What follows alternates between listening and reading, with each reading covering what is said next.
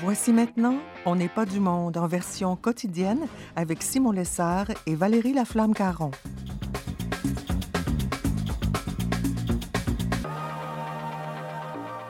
Aujourd'hui à l'émission, Ariane Blais-Lacombe nous propose les écoles en plein air comme solution en temps de crise et le père Charles Vallière nous exhorte à mettre l'Esprit Saint au cœur de nos vies. Bref, on n'est pas du monde.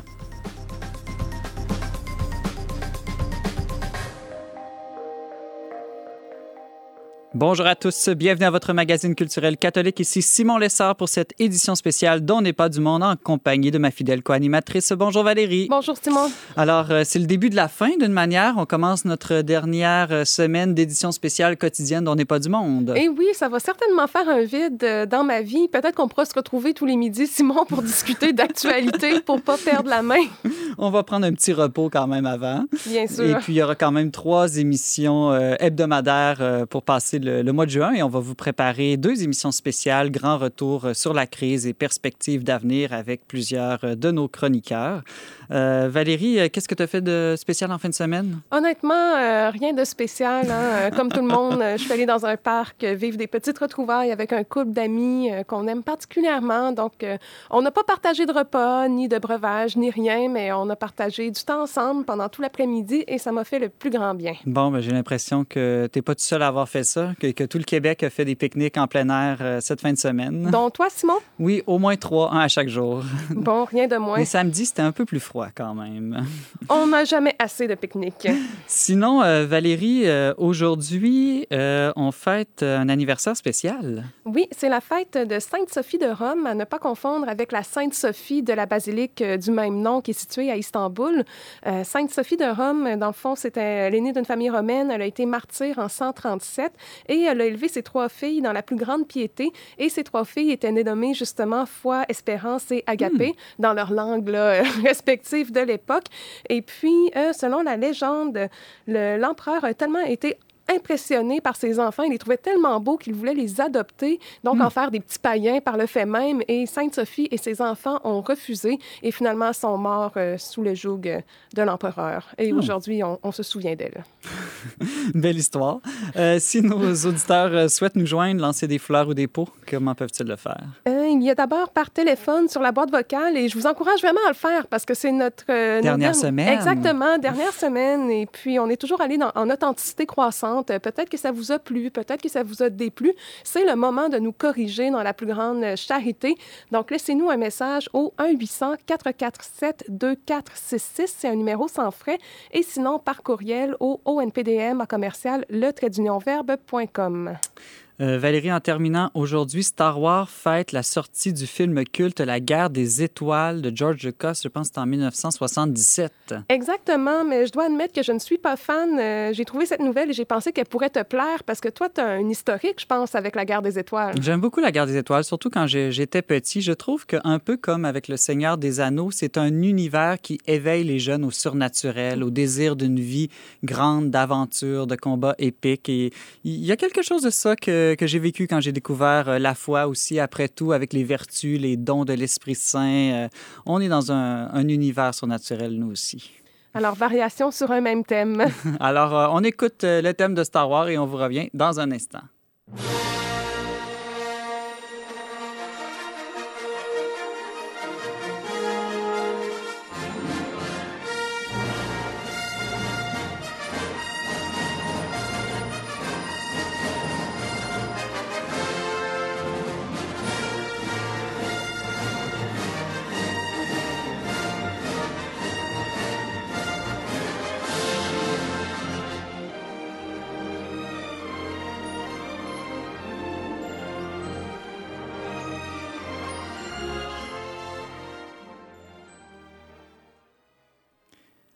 Avec le retour en classe, on estime qu'en ce moment au Québec, 50 à 60% des élèves euh, sont revenus sur leur banc d'école, mais avec les règles de distanciation sociale, c'est tout un défi. Notre chroniqueuse Ariane Blais-Lacombe, elle pense qu'une solution se trouve peut-être dans l'école euh, en plein air. Euh, Ariane, en direct de Chicago, bonjour. Allô, Simon? Alors, euh, peux-tu nous mettre un peu euh, en, contexte, là? Euh, bon, je l'ai dit d'entrée de jeu, mais c'est pas si facile logistiquement, cette réouverture des écoles. Non, la réouverture des écoles a été un casse-tête à plusieurs égards. les, euh, les, mesures qu'il fallait appliquer, le 2 mètres, tout le lavage des mains, la désinfection, tout ça pour les écoles. Euh, on l'a vu au moment de la réouverture, il y avait beaucoup de témoignages qui venaient de partout. Les professeurs savaient pas trop comment faire. Les directeurs aussi d'école se demandaient comment est-ce qu'ils allaient organiser tout ça.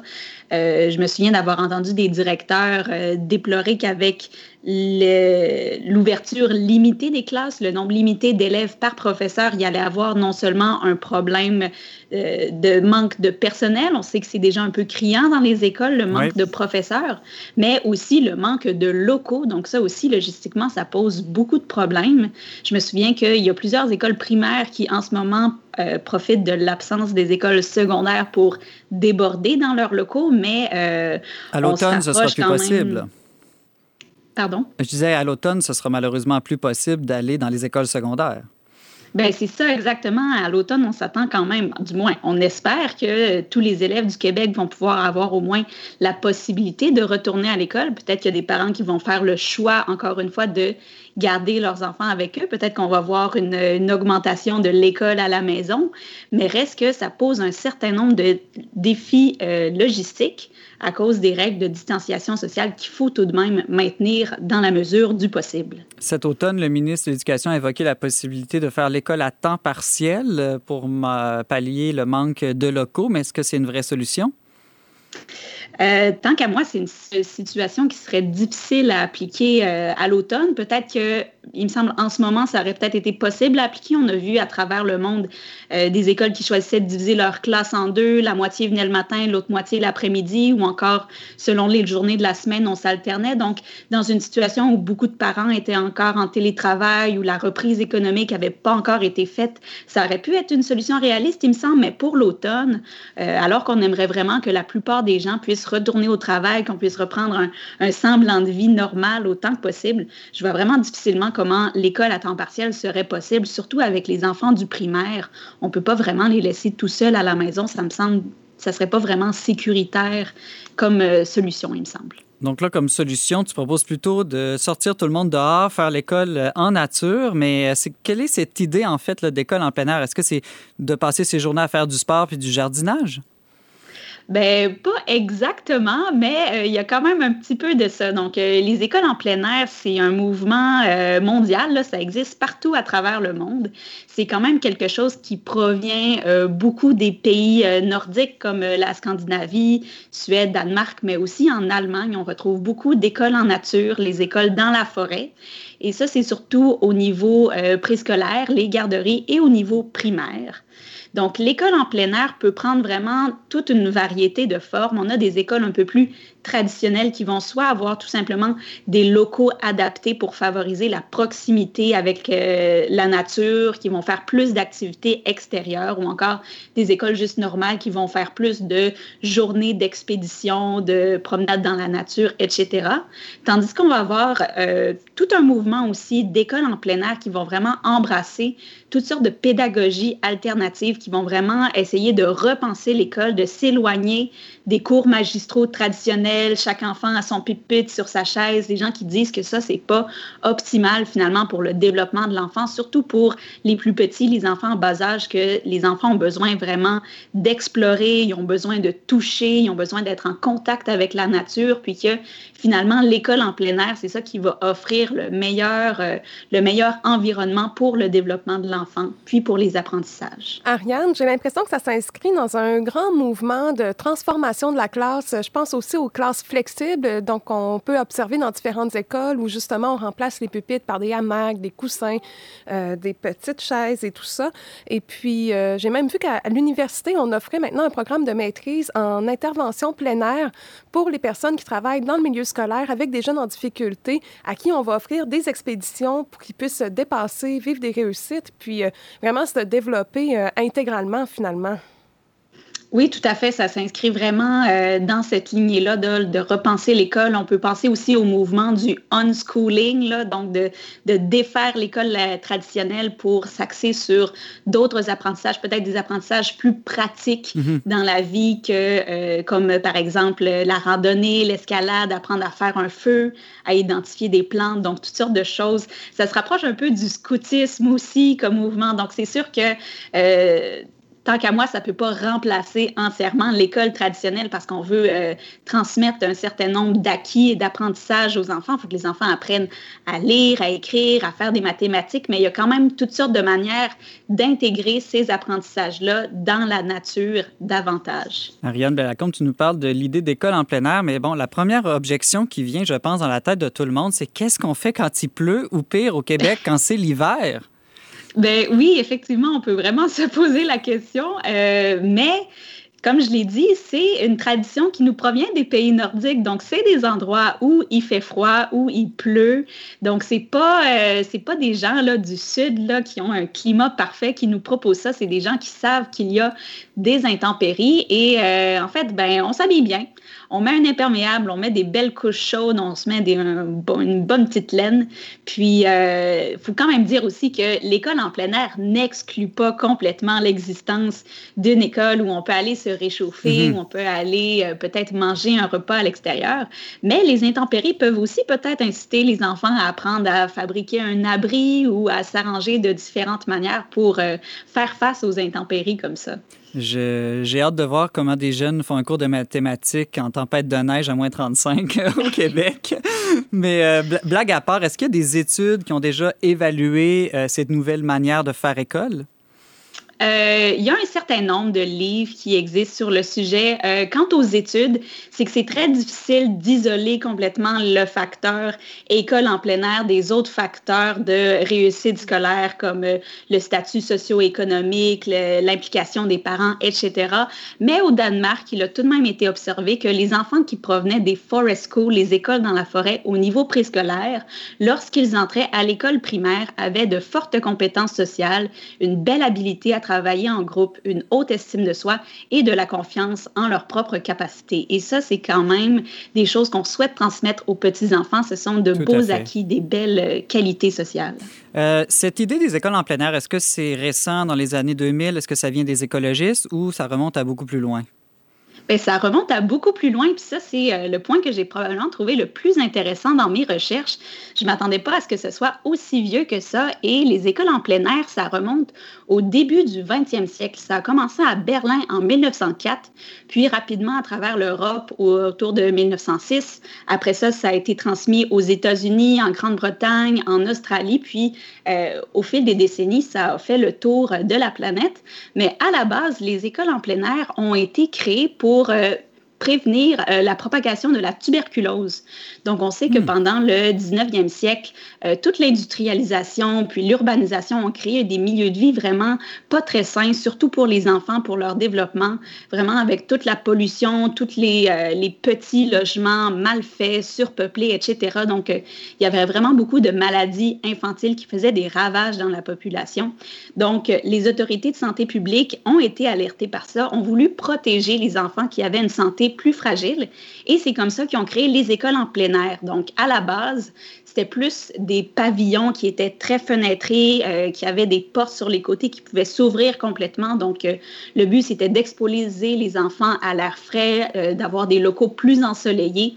On avait vraiment l'impression que c'est ça qui améliorait la santé des enfants, mais aussi de au travers de la journée d'école des enfants, on intégrait vraiment le lavage des mains, le brossage des dents.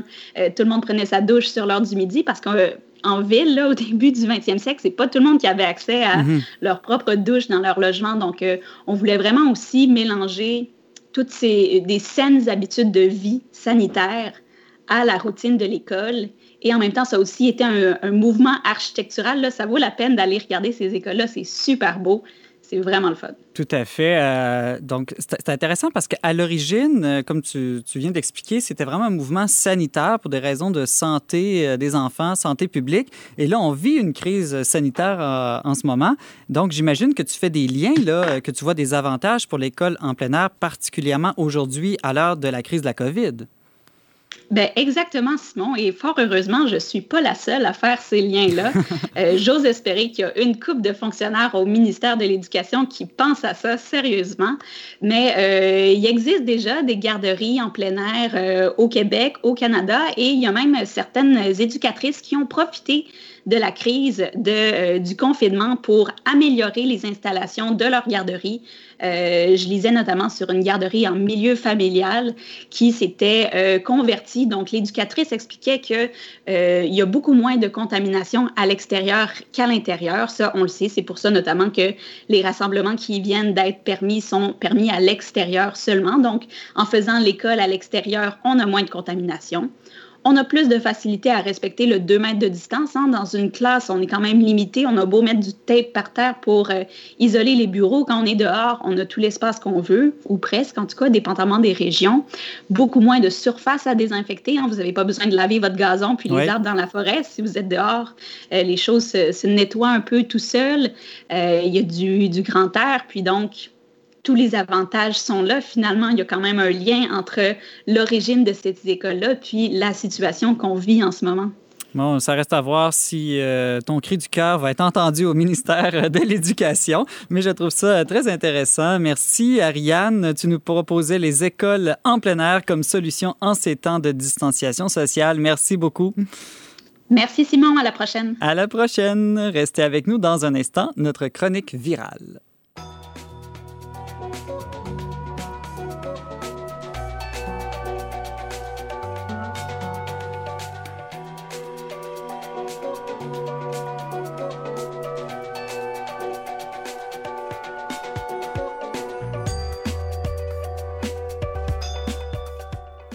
Valérie, la fermeture temporaire des églises risque de mener pour plusieurs paroisses à une possible fermeture permanente de leur église. Exactement. C'est malheureux, mais beaucoup de paroisses, un peu comme les familles du Québec, euh, vivent euh, non pas d'une semaine de paye à l'autre, mais d'une mhm. quête à l'autre. Euh, on peut donner l'exemple de la paroisse Notre-Dame de Beauport qui présentait ses chiffres aux médias. Par exemple, la quête représente 3500 dollars par semaine, ce qui est quand même considérable. On parle des funérailles aussi qui ont habituellement lieu à l'église pour plusieurs, donc qui rapportaient environ 1350 dollars par semaine. Location de salle, on est à 2000 dollars. Les mariages, 9000 dollars par année en plus de la capitation qui s'élevait à 310, 310 000 par année là, pour la paroisse Notre-Dame de Beauport, qui est en fait une communion de communautés. Hein, maintenant, les paroisses euh, uniques qui ont un seul clocher, là, je pense que ça n'existe plus. C'est rare au Québec. Exactement. Mais ça va un peu contre l'idée que l'Église serait riche, elle aurait des grands trésors, tout ça. Fait. Et puis, euh, il y a près du quart du parc immobilier religieux du Québec euh, qui est disparu du paysage depuis 16 ans. Ça représente 612 églises démolies, fermées, abandonnées. Donc, si on a l'impression que tout tombe en ruine ou se transforme en condo, euh, c'est pas une impression, c'est vraiment ce qui est en train de se passer. Et puis, ça risque d'être accéléré à cause de la crise, pas juste à cause que les, les églises ont euh, accumulé des dettes pendant le confinement, mais aussi, on se le cachera pas, il y a plusieurs communautés qui sont vieillissantes et pour qui ça pourra peut-être être plus difficile euh, de retourner à l'Église et de continuer à fréquenter là, la communauté pour des raisons de santé. Euh. Oui, oui. Puis euh, la semaine passée, on, s'est entretenu avec le vicaire général du diocèse de, de, Sherbrooke qui nous faisait remarquer que Bon, plusieurs de ces communautés-là étaient déjà en situation critique avant la mhm. crise et qu'ils allaient peut-être fermer d'ici 3, 4, 5, 10 ans et que là, tout ça allait accélérer les, les, fermetures. Mais ils terminaient en disant c'est peut-être pas seulement qu'une mauvaise nouvelle. Euh, on sent qu'il y a quand même un mouvement chez plusieurs prêtres et évêques au Québec euh, de, voir certains avantages à fermer des clochers. Euh, on sait que les prêtres sont épuisés de se promener d'un clocher à l'autre. Et souvent, comme tu disais, ben, les communautés étant vieillissantes, c'est un peu moins vivant. Donc, peut-être qu'on pourrait voir ça du bon côté de la médaille, si je peux dire. Et puis, ça va peut-être favoriser de rassembler davantage des gens et mettre nos forces en commun. Je le pense. Euh, Saint Jean dit que la vérité libère et je trouve que quand on regarde le paysage actuellement, ça ne renvoie pas euh, la bonne image de ce que sont réellement nos communautés. On a encore plusieurs clochers. Hein. Euh, Montréal s'appelle, je pense, c'est la ville au, au mille clochers. En tout cas, à plusieurs, plusieurs, plusieurs clochers. Mais y a-t-il autant de communautés pour chacun des hmm. clochers? Je pense qu'on peut en douter. Là, si Poser la question, c'est y répondre. Exactement. Et puis, moi, je pense que face à la fermeture des églises, l'Église face aux impératifs économiques qui vont devenir de plus en plus importants, ça peut amener à une conversion pastorale. En fait, ça va devoir nécessairement arriver parce qu'on ne pourra plus prendre l'Église pour acquis. Et moi, je suis certaine que dans un contexte de rareté, là, j'ai une lecture très économique de la chose, mais je pense que ça peut susciter un regain d'intérêt parce que les communautés auront plus le choix de vivre dans une plus grande authenticité, hmm. de choisir leurs priorités, et puis ça sera peut-être pas malheureusement l'entretien des bâtiments. Oui, le pape François, qui depuis le début de son pontificat ne cesse de dire qu'il souhaite une Église pauvre pour les pauvres, donc pas simplement une Église qui va en aide aux pauvres, mais qui vit elle-même la pauvreté, qui entre dans cette dynamique de, simplicité et d'abandon, peut-être plus propre aussi au mouvement écologiste, date aussi de simplicité volontaire.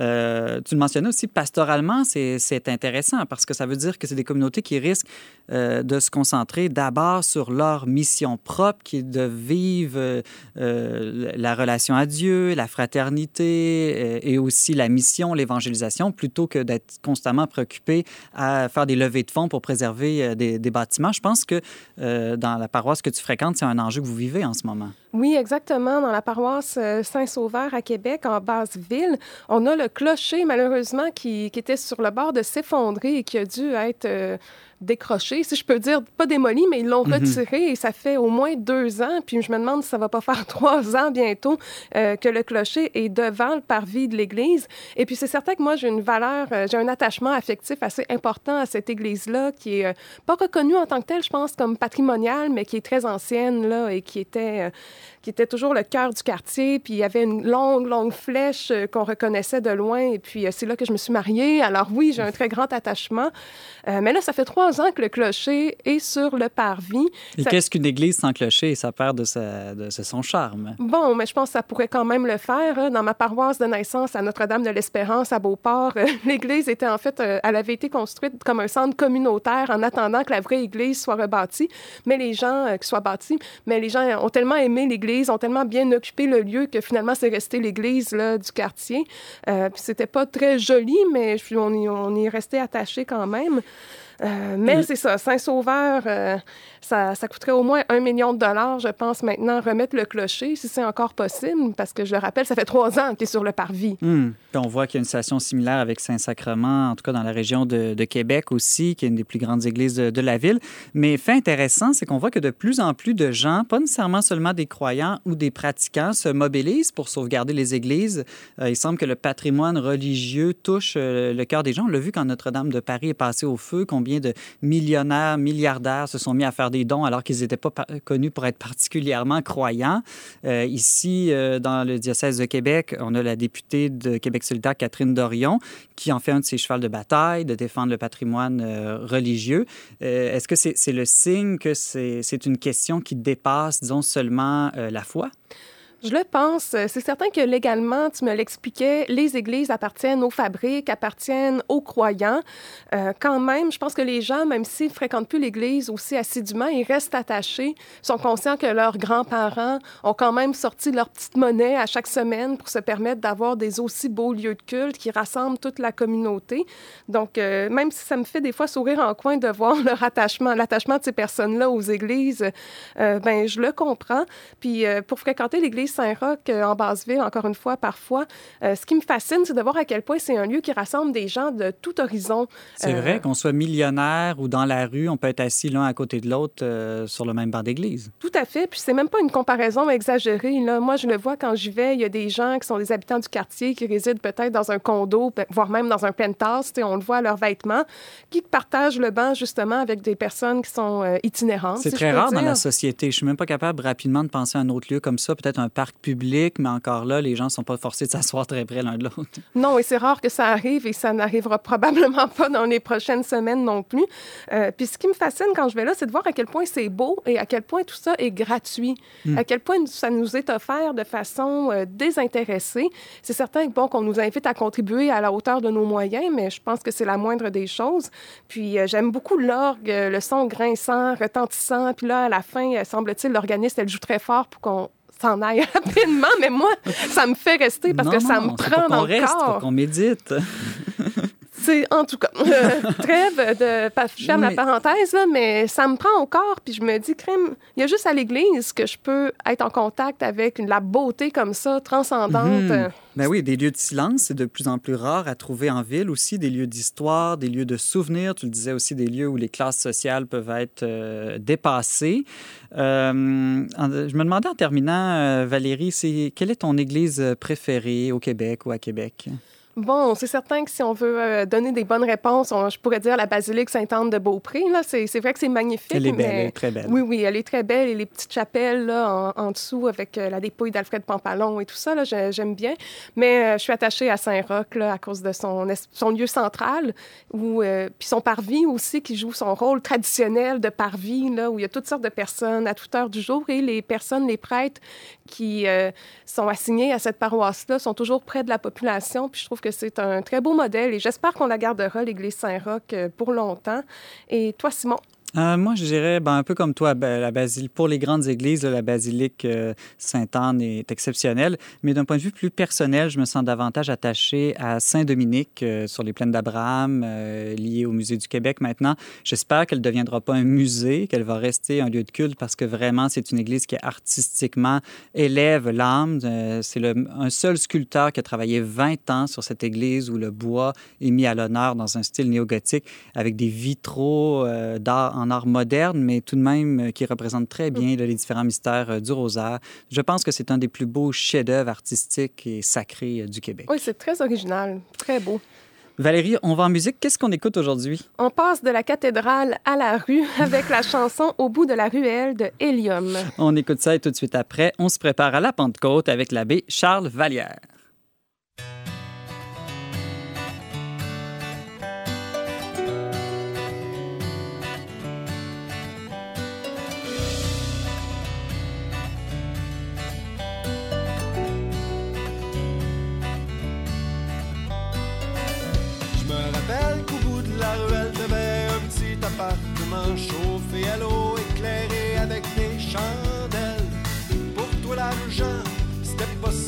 Ça l'important. Tu, tu faisais de ce que t'avais, tu donnais ce que tu pouvais aux pauvres gens. T'étais pas né pour un petit pain, même si t'avais rien. Tu faisais ton bout de chemin pour aller plus loin te donner plus que t'en as reçu, mais ça c'était juste un aperçu de ce que t'aurais voulu donner pour la pauvreté. T'en as voulu au monde entier ignorer cette triste réalité.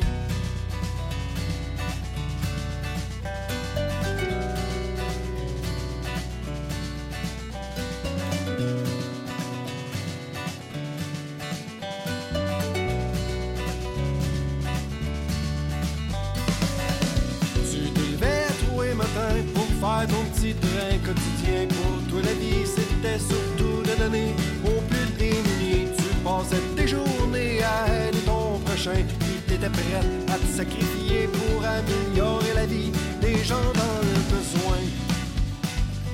T'étais pas pour un petit pain, même si t'avais rien.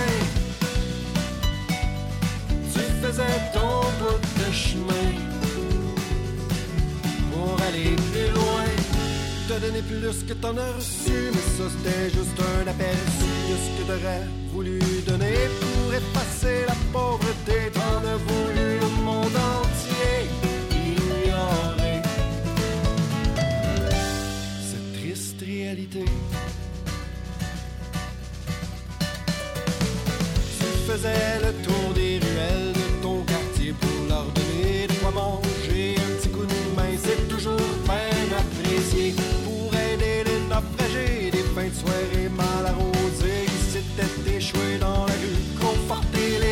perdu.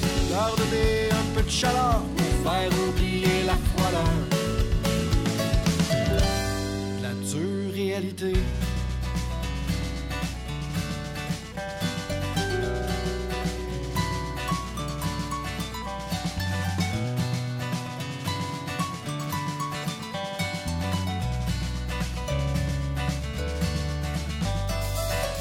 Je me rappelle qu'au bout de la ruelle t'avait petit appartement chauffé à l'eau, éclairé avec des chandelles.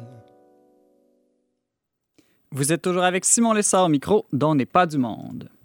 Nous entamons déjà aujourd'hui le quatrième jour de la grande neuvaine de la Pentecôte, la mère de toutes les neuvaines. Neuf jours pour invoquer l'Esprit Saint, neuf jours pour demander ses dons, neuf jours pour apprendre à vivre avec lui. Le père Charles Vallière, vicaire à la paroisse de Magog en Estrie, est un grand ami de l'Esprit Saint. Depuis plusieurs années, il prêche sur cette troisième personne méconnue de la Trinité et en ce temps de pandémie, il a fait preuve de créativité pour continuer à exercer les différents charismes de l'Esprit. Père Charles, bonjour.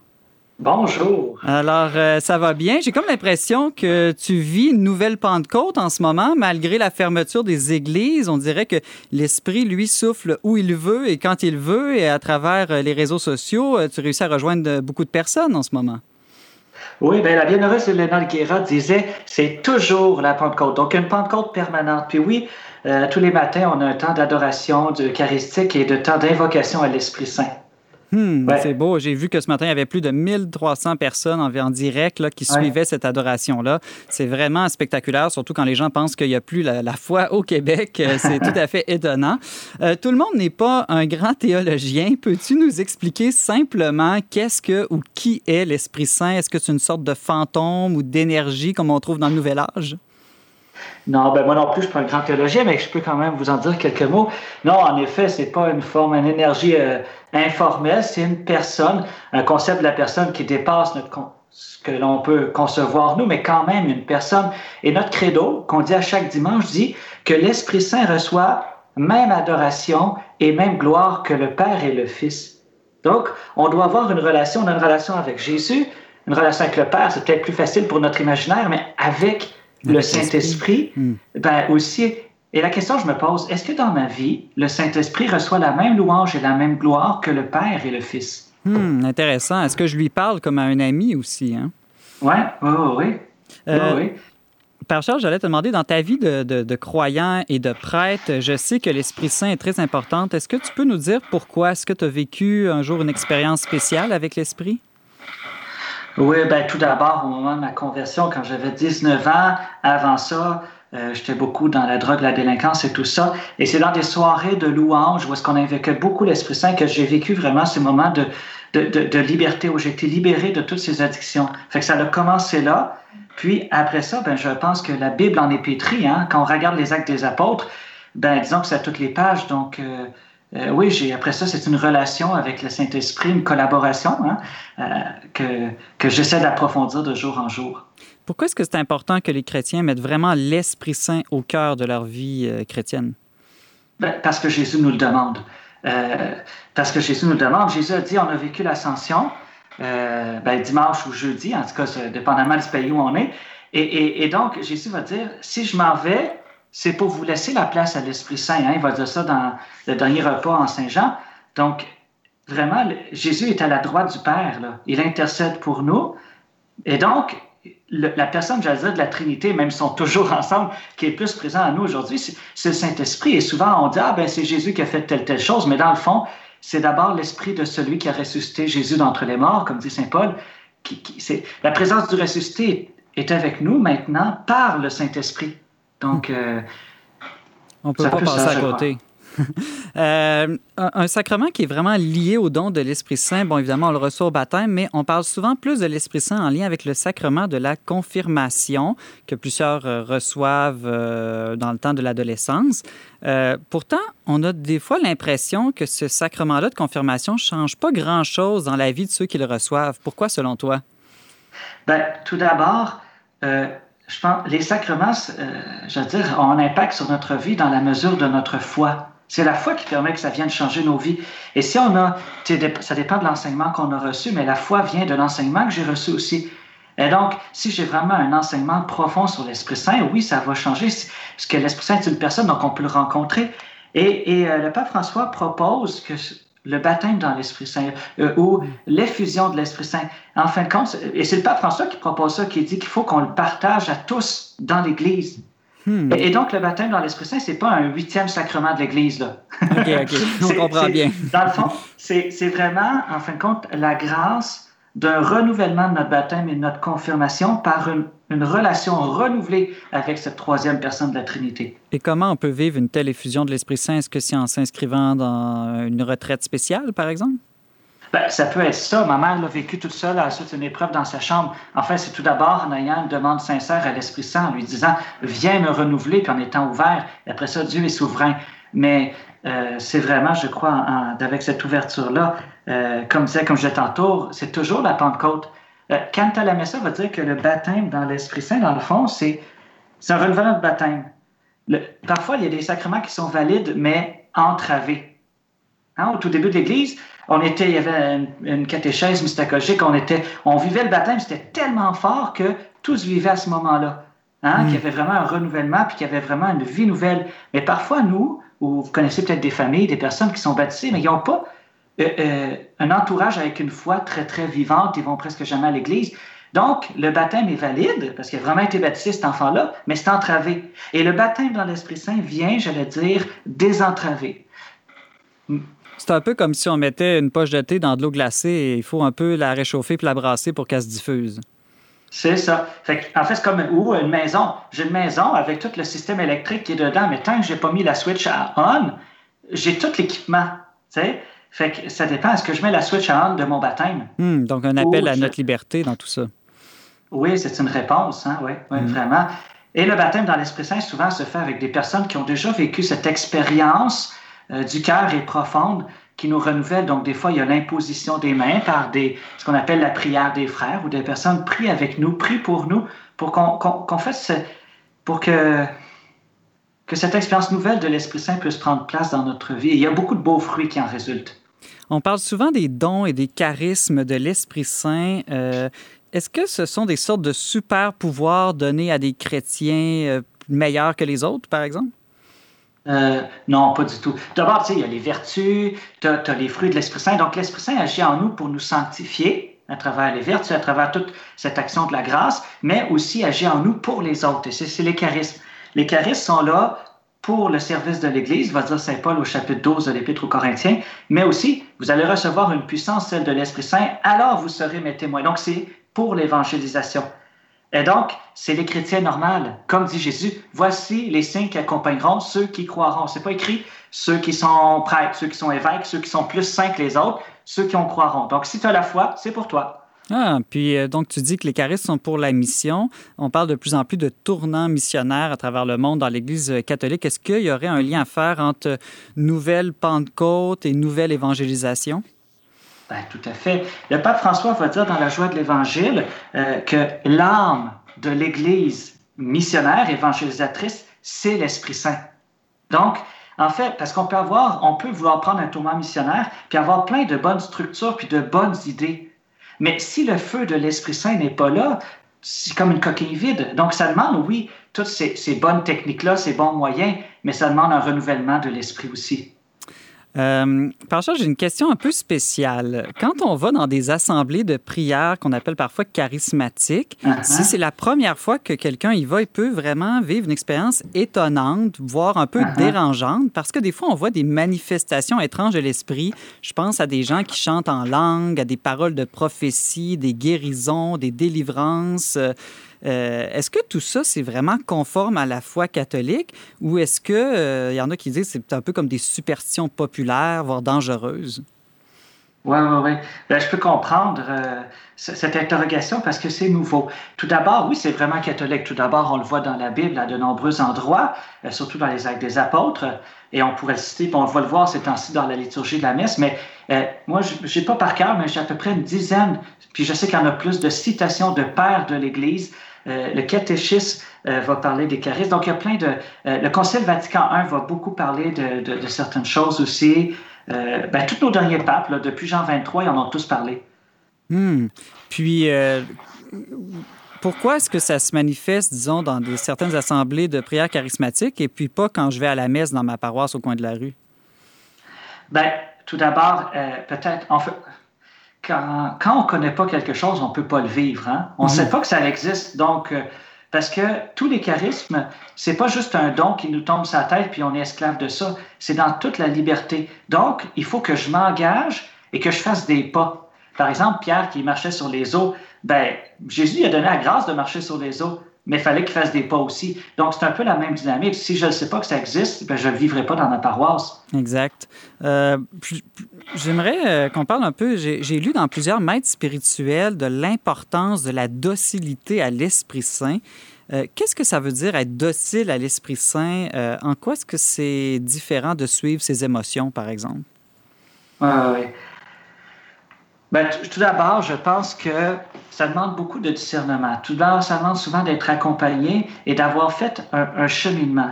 Un des barèmes, les premiers barèmes, je pense, pour savoir ce qui vient vraiment de l'Esprit, c'est est-ce que c'est conforme à la parole de Dieu et à l'enseignement de l'Église? Donc déjà, ça, ça... ça et, et, puis après ça, bon, ben, c'est sûr que euh, les fruits en témoignent aussi. Hein? Et puis, il y a un charisme que j'aime beaucoup, ça s'appelle le GBS. Ah oui, c'est quoi ça? le gros bon sens. Donc, je pense que ça se vit en communauté. Et en communauté, on est capable, et il y a des personnes responsables qui sont là pour pouvoir nous aider justement ça aille euh, dans la bonne direction. Hmm, vivre en communauté, vivre en Église. Euh, en terminant, euh, Père Charles Vallière, euh, comment est-ce qu'on peut au mieux profiter là, des prochains jours pour vraiment nous préparer à la Pentecôte, à la descente du Saint-Esprit, pour mieux vivre avec le Saint-Esprit? Bien, tout d'abord, je, reviens avec la bienheureuse Elena Guerra qui a parlé beaucoup du Saint-Esprit. Elle dit, nous n'avons rien à envier aux apôtres. Nous avons qu'à bien nous disposer et nous vivrons ce qu'ils ont vécu eux. Donc, c'est bien se disposer. Et je pense qu'un des premiers critères, c'est la soif. Est-ce que hmm. j'ai soif de plus? Parce que si tu as faim pour plus, on ne peut pas manger, donner à boire ou à manger à quelqu'un qui n'a pas faim ou soif. Donc, désirer qu'il y a plus et croire, la foi, croire que cela existe et donc le désirer. Après ça, chacun va voir la neuvaine qu'il va aimer dans les trucs concrets. Mais est-ce que tu as soif vraiment de faire une expérience renouvelée de l'Esprit Saint? Ça la question. Père Charles, euh, je t'écoute parler, puis là, je vois qu'il nous reste une minute. Puis tout à l'heure, euh, en préparant l'émission, tu me dis qu'on pourrait peut-être faire une petite prière pour susciter la soif de l'Esprit Saint. Qu'est-ce que tu dirais qu'on fasse cette petite prière en ondes aujourd'hui? Oui, excellent. Ouais, Saint-Esprit, on veut pas juste parler de toi, on veut te parler à toi. Et on te demande de descendre dans nos cœurs en ce moment pour venir renouveler en nous la soif de toi, la soif de l'eau vive et de vivre pleinement notre baptême. Tu es une personne vivante viens nous renouveler par la grâce de la Pentecôte dans les temps de prière et les célébrations liturgiques. Viens, Esprit Saint, et renouvelle la face de la terre. Amen. Père Charles Vallière, tu nous parlais de l'importance de l'Esprit Saint dans la vie de tous les chrétiens. Merci et bonne préparation euh, à la Pentecôte. Merci à toi, Simon. À bientôt.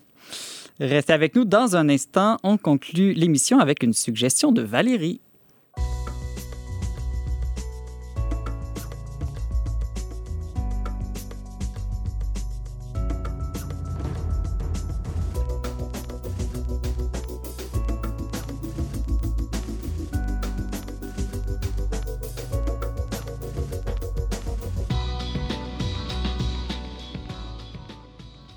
Valérie, tout à l'heure, on parlait d'éducation, d'école en plein air, mais toi, tu as le goût de nous parler d'une école en Inde. Oui, il s'agit de l'école Shanti Bhavan, euh, qui est une œuvre fondée par un millionnaire euh, américain, mais aussi d'origine indienne, et qui a choisi les enfants parmi les castes les plus pauvres en Inde pour leur offrir une éducation.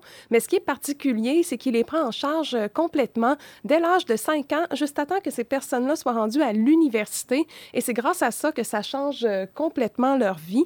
Donc, si vous voulez suivre le parcours de cinq jeunes filles qui ont euh, été euh, éduquées dans cette école-là, il y a l'excellente série documentaire Les filles du destin qui est disponible sur Netflix. Et loin de moi l'idée de vouloir vous confiner derrière vos écrans, hmm. mais on annonce des ben orages là, cette toute semaine. La semaine. exactement, exactement. Donc, vous ne pourrez pas aller au parc euh, ni prendre de marche.